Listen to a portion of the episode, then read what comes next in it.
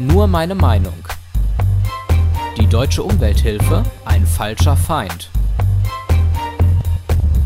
Ein Kommentar von Stefan Seefeld. Seit einigen Monaten steht die deutsche Umwelthilfe in der Kritik. Mit ihren Klagen sorgt sie dafür, dass Dieselfahrverbote in immer mehr Städten Realität werden. Nicht nur der Hass der Dieselfahrer entlädt sich in Form von Petitionen, die das Ziel haben, der deutschen Umwelthilfe die Gemeinnützigkeit abzuerkennen, auch die CDU will prüfen lassen, ob ein Entzug der Gemeinnützigkeit und damit des Klagerechts möglich ist. Dass Parteien und Politiker ihre Gegner gerne entmachtet sehen, verwundert erstmal nicht. Die Dieselbesitzer hingegen übersehen, dass sie gegen einen falschen Feind kämpfen.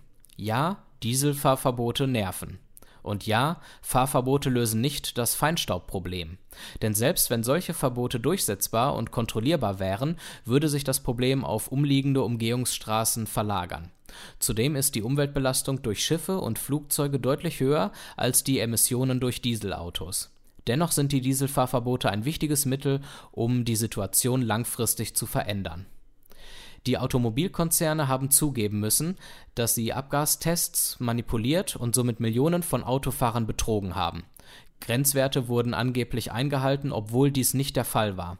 Doch anstatt sich ein Vorbild an den USA zu nehmen, auf geltendes Recht zu bestehen und mit der vollen Härte des Gesetzes gegen die betroffenen Automobilkonzerne vorzugehen, wird ihnen ein Konjunkturprogramm geschenkt, das den Autofahrern teuer zu stehen kommt und in Konzerne noch mehr Gewinne einbringt.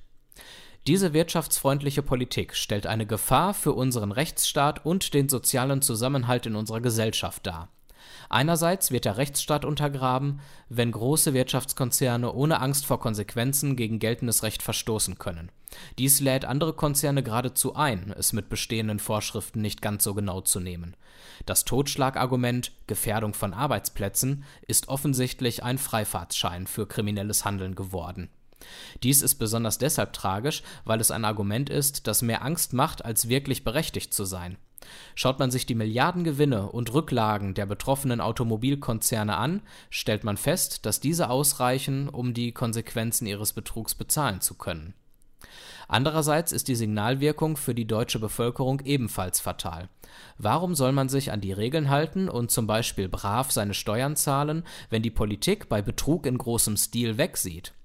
Der Frust, der daraus langfristig resultiert, wird sich bei künftigen Wahlen böse rächen mit Folgen, die unser Parteiengefüge im Bundestag noch weitaus stärker ins Wanken bringen werden als bei der letzten Bundestagswahl 2017. Da wirklich niemand ein echtes Interesse an Fahrverboten hat, können eben diese ein Mittel sein, um die Politik zum Handeln zu zwingen. Ein Handeln, das beispielsweise mit der Pflicht zu Hardware-Nachrüstungen auf Herstellerkosten beginnen könnte. Die Deutsche Umwelthilfe erledigt zurzeit über den Weg der Gerichte die Aufgabe, die eigentlich von unseren gewählten Volksvertretern erledigt werden müsste die Einhaltung geltenden Rechts in Deutschland einfordern und die Politik damit zum Handeln zwingen. Ein Handeln, das für viele Bürger und insbesondere für Dieselfahrer unpopulär, aber dennoch zum Wohle der Bevölkerung und somit notwendig ist aus diesem Grund bin ich seit Anfang des Jahres Fördermitglied der Deutschen Umwelthilfe. Mit meiner regelmäßigen Spende möchte ich mich für den Erhalt unseres Rechtsstaates einsetzen und aktiv dazu beitragen, dass auch für uns unbequeme Konsequenzen zum Wohle der Natur durchgesetzt werden. Der Schutz der Umwelt ist kein abstraktes Thema, sondern betrifft uns alle. Was geschieht, wenn wir den Umweltschutz aus Bequemlichkeit vernachlässigen, hat uns die Dürre im vergangenen Jahr eindrucksvoll vor Augen geführt. Sie hat gezeigt, dass wir uns unsere egoistische Bequemlichkeit nicht länger leisten können. Die Dieselfahrer müssen ihre Bequemlichkeit nun zum Glück aufgeben.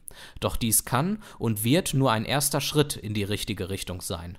Für diesen und alle weiteren Schritte hat die Deutsche Umwelthilfe ab diesem Jahr meine Unterstützung.